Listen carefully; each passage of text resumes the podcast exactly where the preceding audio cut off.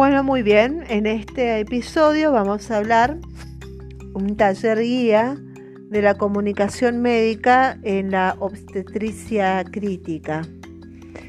es un trabajo de investigación educativa realizado por el doctor Roberto Sosa Trotti, instructor del internado rotatorio en CAEM 2013.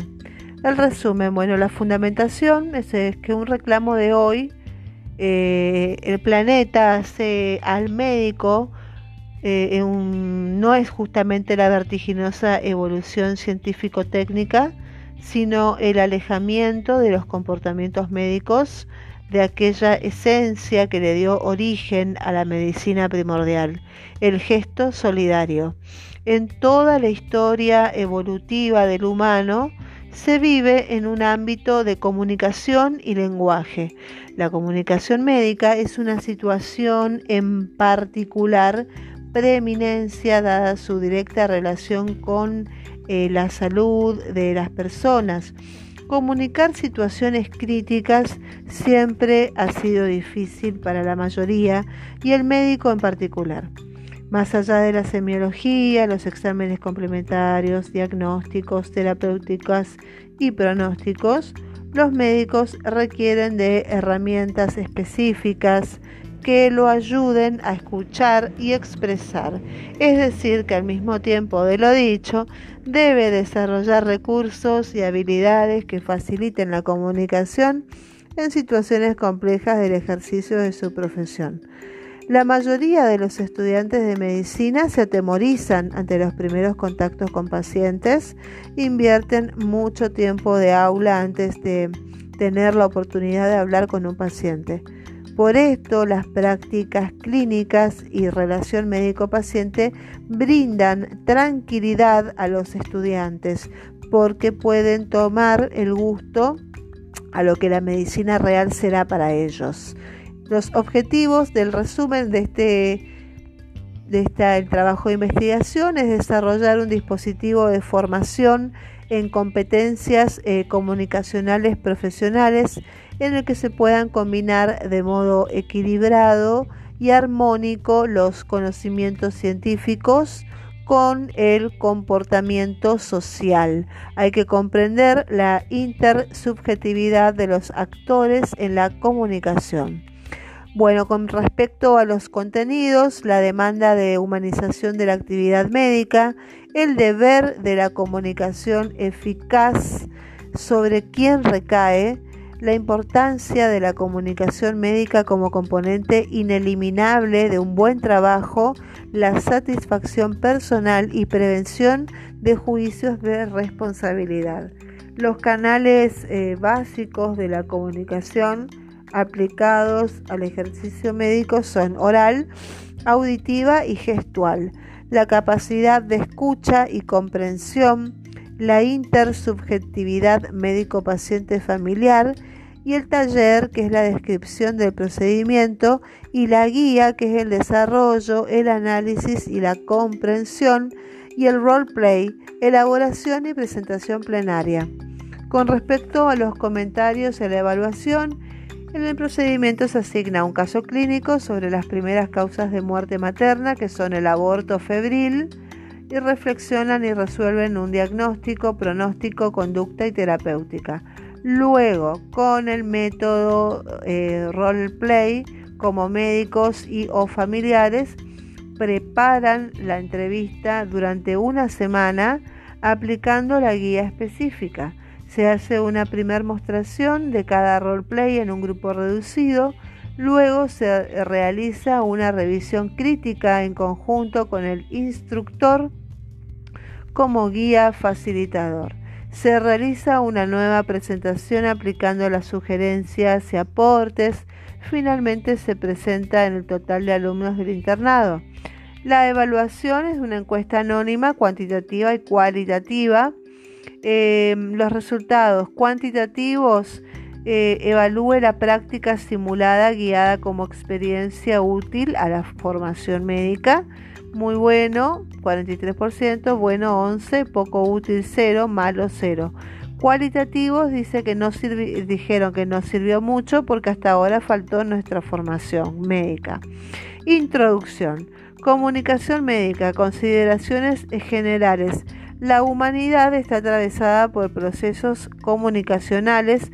En su historia evolutiva se vive en un ámbito de comunicación y lenguaje, Hoy debemos marcar un paso, un caso de particular preeminencia que es la comunicación médica, dada su directa relación con la salud de las personas.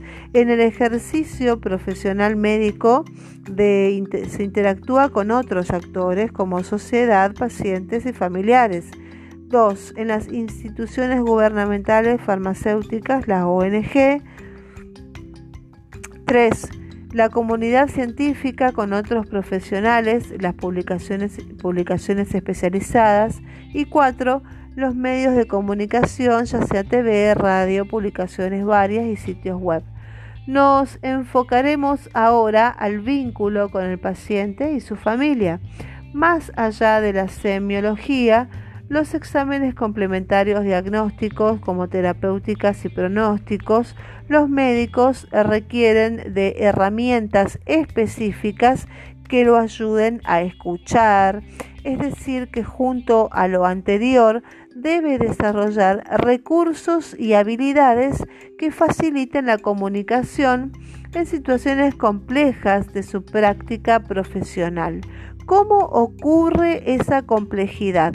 Sin obviar las dificultades propias del caso clínico en sí y los recursos faltantes o inadecuados, existen otras varias razones.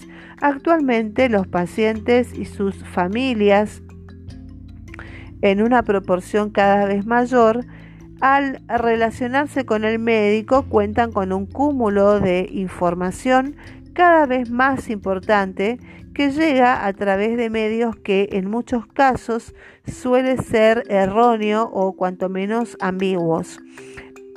a su vez, los asesores letrados vigilan cada situación ligada al quehacer de los servicios de salud al acecho de casos potencialmente rentables. La complejidad en la comunicación médica convive con la labor profesional. Sin embargo, en el actual esquema educativo, la formación de grado de los médicos parece suponer todos los educandos portan una capacidad comunicacional innata, aunque en la opinión de los estudiantes y docentes, más allá de algunas acciones puntuales, esta capacitación es aún insuficiente cuando no ausente. A la par de la formación en conocimientos y experiencia médica, debe estimularse el debate sobre los requerimientos a los que el profesional debe responder, así como sobre las acciones que desarrollen sus habilidades comunicacionales. La Federación Mundial para la Educación Médica emitió en 1999 un documento sobre estándares para la educación médica de grado con el fin de eh, promover cambios y mejoras, establecer estándares aceptados internacionalmente en busca de mayor calidad de los procesos para la formación de los eh, profesionales altamente calificados desde el punto de vista científico, técnico, humano, ético y social. Eh, la adquisición de competencias implica desarrollar capacidades como las de iniciativas, de comunicación, las de valorar y establecer riesgos, las competencias deben combinar de modo equilibrado y armónico los conocimientos científicos con el comportamiento social y ello es algo más que habilidades técnicas, implican el dominio de procesos personales para aprender de la práctica, de la experiencia y de la intersubjetividad. Agrega Cohen Cole si la mayoría de, de los estudiantes de medicina se atemorizan ante los primeros contactos con pacientes y muchos invierten varios años en aula antes de tener la oportunidad de hablar con un paciente. Por lo tanto, los cursos de métodos clínicos y relación médico-paciente habitualmente brindan tranquilidad a los estudiantes porque pueden finalmente tomar el gusto a lo que la medicina real será para ellos. Las actividades de la atención en salud requieren del equipo desarrollar hasta la máxima expresión posible la capacidad de escucha y comprensión hacia aquellos a quienes va dirigido su accionar. Decía Grelo en el 2003, nos ofrecía el siguiente aporte. La capacidad de escucha para poder registrar y luego decodificar con la mayor fidelidad posible los mensajes que su interlocutor emite desde su subjetividad, lo cual requiere leer no solo el contenido explícito, sino también el latente. Esta es una condición indispensable para el proceso siguiente. La B. La comprensión del mundo subjetivo, aquel a quien van dirigidas las acciones de los componentes del equipo de salud, es un otro. Esto equivale a afirmar que este otro no es una réplica exacta de la persona que lo asiste y por lo tanto este agente de salud no puede no puede trasladar mecánicamente al asistido de sus propios contenidos, independiente del grado de convicción de verdad que lo sustente. La clave que nos permitirá entender esto es que el acto dirigido al beneficiario en salud es un contacto directo entre dos personas, el uno y otro, es decir, es una cuestión intersubjetiva y solo puede rendir sus frutos si se comprende la forma de decir y expresarse del otro que se logra cuando se alcanza a comprender su forma de sentir y sus valores. Comunicar situaciones críticas siempre ha sido difícil para el médico en particular, de quien sabemos que como gajes del oficio, en muchas ocasiones de su desempeño laboral, se enfrentará o mejor deberá encarar, dar la cara a la realidad de comunicar situaciones críticas. La entrevista médica es el mejor momento y recurso con que se cuenta para evitar adelante este proceso de comunicación. Por eso es imprescindible que exista un énfasis adecuado en la capacitación para el desarrollo de esta competencia, competencia que al arribar a la etapa del internado los alumnos la perciben todavía como insuficientemente desarrollada.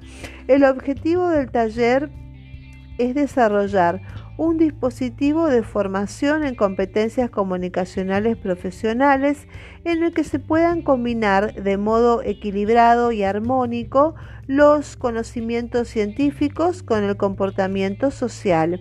Esto es algo más que habilidades técnicas porque implican la comprensión de procesos personales para emprender la práctica, lograr la experiencia, entendida esta como una trayectoria de reflexión sobre la práctica vivida y comprender la comprensión de lo que se quiere comunicar.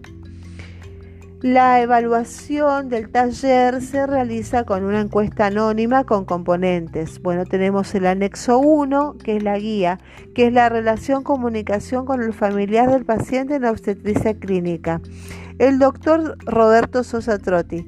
Esta guía es el resultado de eh, una recopilación resultante de la bibliografía hallada, conversaciones con colegas, la observación en plena tarea de colegas expertos y la propia labor revisada con impiadoso criterio clínico, crítico.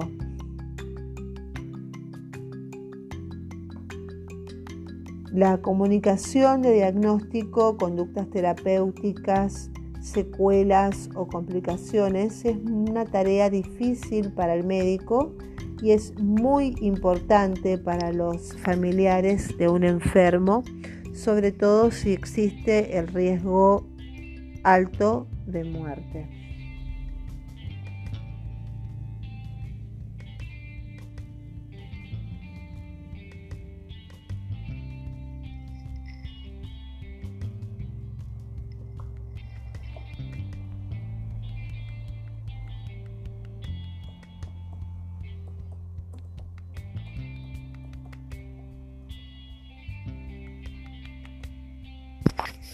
Muy bien. La entrevista con los familiares es el mejor instrumento que tiene el médico para informar em, para informar em, integralmente, pero todavía la labor educativa en el grado para la adecuada formación es aún insuficiente.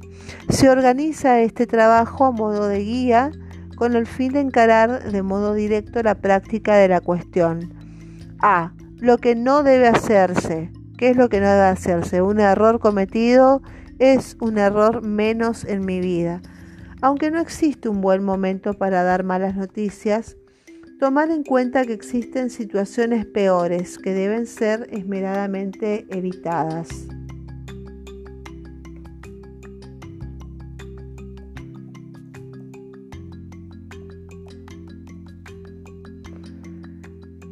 Por ejemplo, evitar atender y dar eh, explicaciones al familiar en el pasillo del hospital.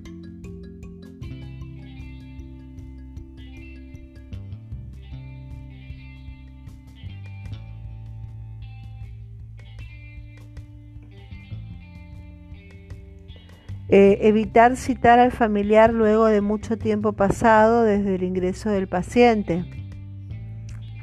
Evitar que el médico responsable del caso eh, sea siempre difícil de encontrar.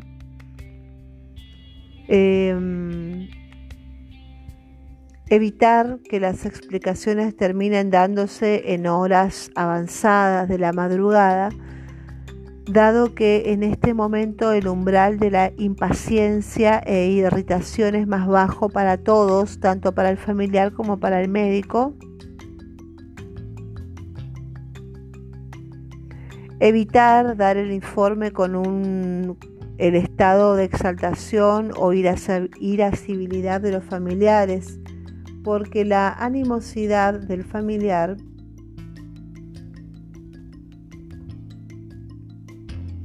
La animosidad del familiar debe observarse, percibirla y tomar medidas adecuadas previas a la entrevista, razón por la que se debe estar muy atento a la actitud corporal, la expresividad del rostro, el entrazamiento, el modo de hablar.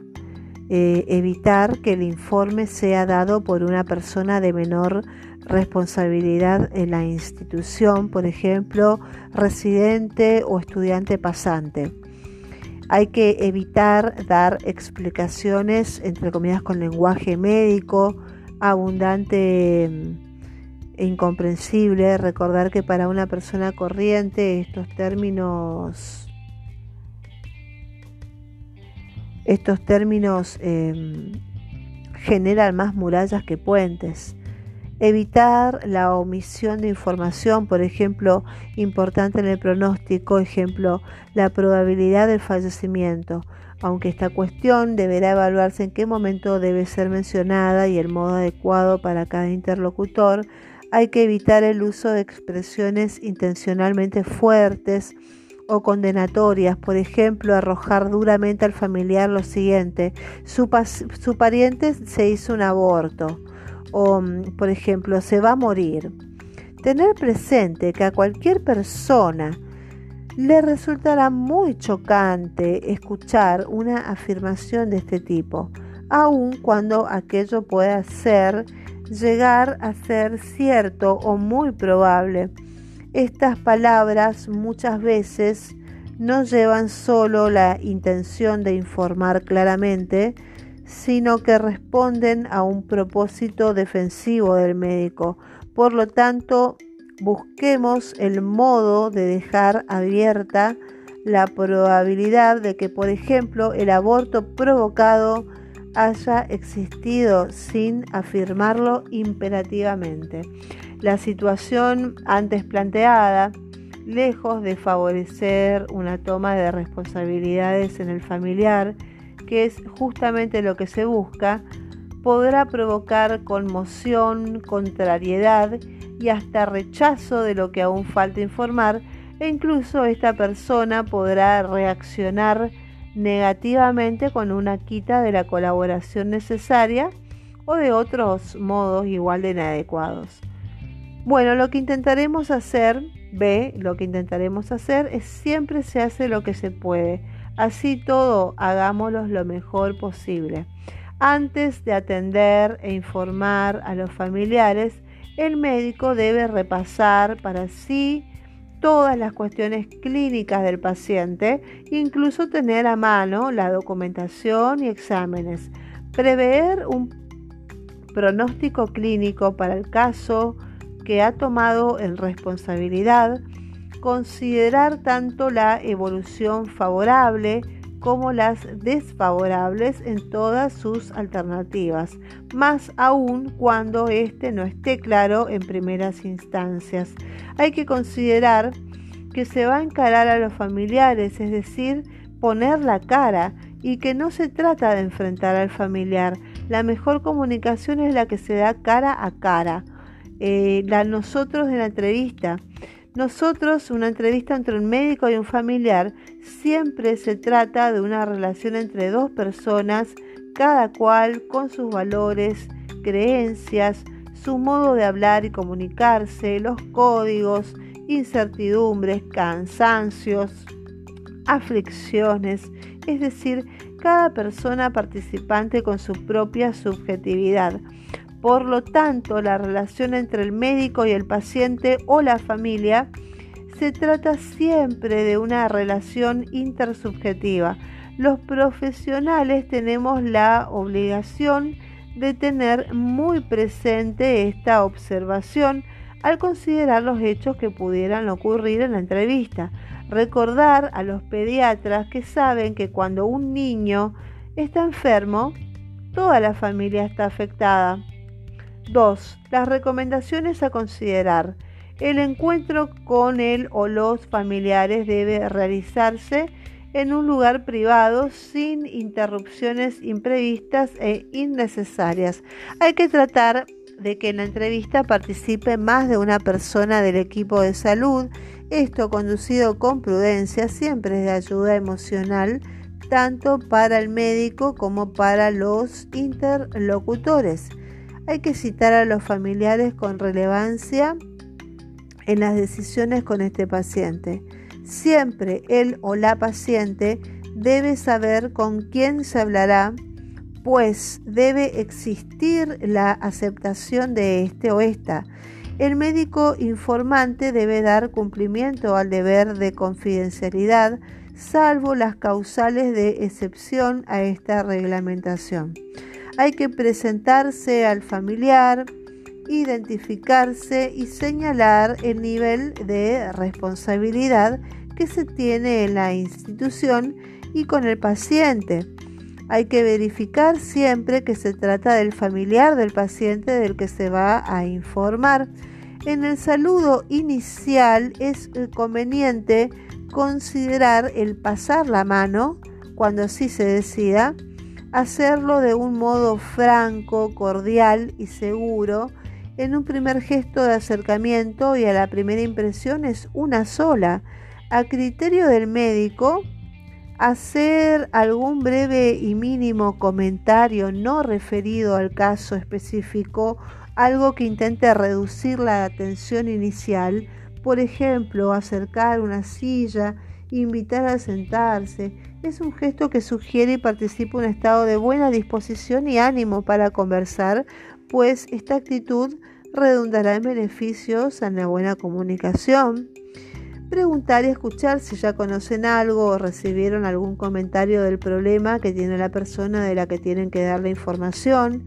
Esto sirve no solo para saber qué preconcepto podría existir y aclararlo si fuera erróneo, sino también para conocer o percibir cuál es el nivel de instrucción, el nivel cultural, el modo de comunicarse, la velocidad a la que habla, los códigos que usa, el estado de ánimo, la capacidad de comprensión de nuestro interlocutor, todo ello a fin de sintonizar con él del mejor modo posible. Debemos estar conscientes y atentos de la gesticulación que empleamos. No existe una regla infalible sobre qué gesto es el correcto, pero deben ser considerados todos nuestros gestos y ademanes para que estén en estricta concordancia con lo que se está diciendo en palabra, porque el lenguaje gestual dice mucho más que el lenguaje verbal. Una contradicción entre estos puede generar una grave contrariedad entre el interlocutor que mortifique seriamente la confianza que debemos generar. Vale insistir, debemos estar muy atentos al estado de ánimo de la persona con la que hablamos para que está muy enojado o arrebatado, se evitarán palabras que agreguen mayor desequilibrio y se llega a un desborde en algunas personas irascibles o exaltadas, empezar la respuesta con un no puede llegar a ser la peor opción. Pensemos rápidamente en cómo decir lo mismo sin usar esa palabra tan irritante. También puede ocurrir que si le levantamos la voz y decimos cálmese, esto puede echar más nafta al fuego. En el otro extremo, para la persona apenada o afligida por lo que estamos contando, incluso para la que llega al llanto, pueden ser muy reconfortantes pequeños gestos, aquellos tan simples como acercarte pañuelitos descartables o una leve palmada en el hombro o incluso no eliminar el abrazo franco cuando aparezca que el otro lo necesita. Si se menciona el diagnóstico en términos biomédicos, inmediatamente dar una explicación en palabras corrientes conforme la capacidad de entendimiento del familiar.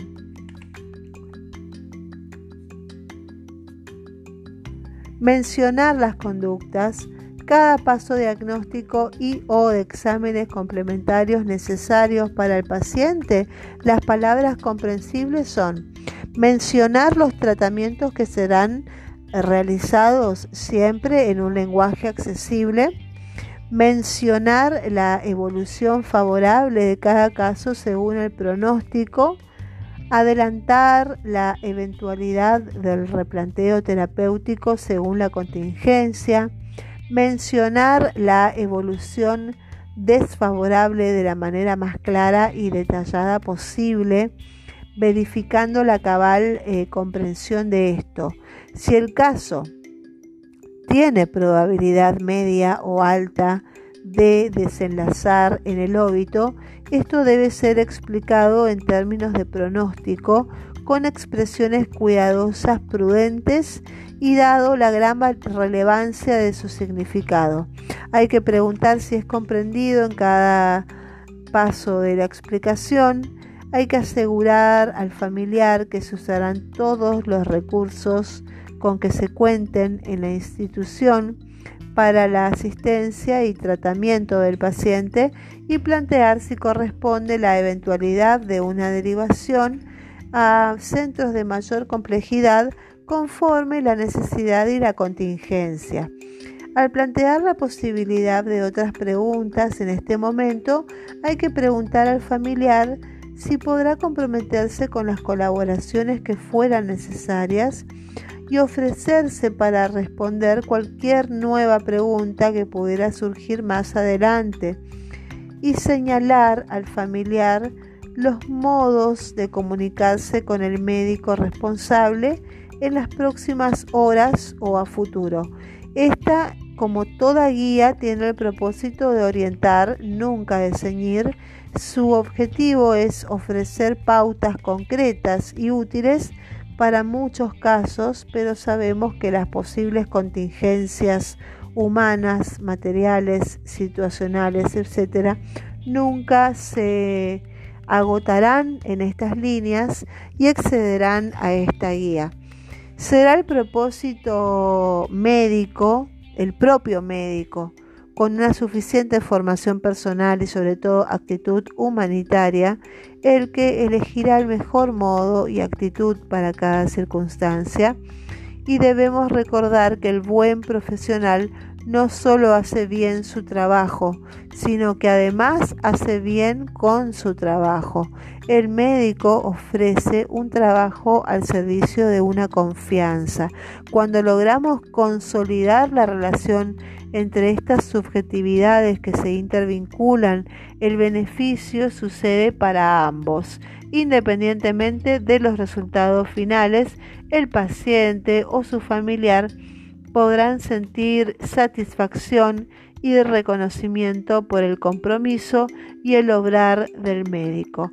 El médico, al hacer bien su trabajo, por una parte sabe que se expone siempre menos a complicaciones judiciales y por otra, muy importante, tener presente que la gratificación que se halla con el trabajo reconocido fortalece en el médico su realización personal y como persona. Muchísimas gracias.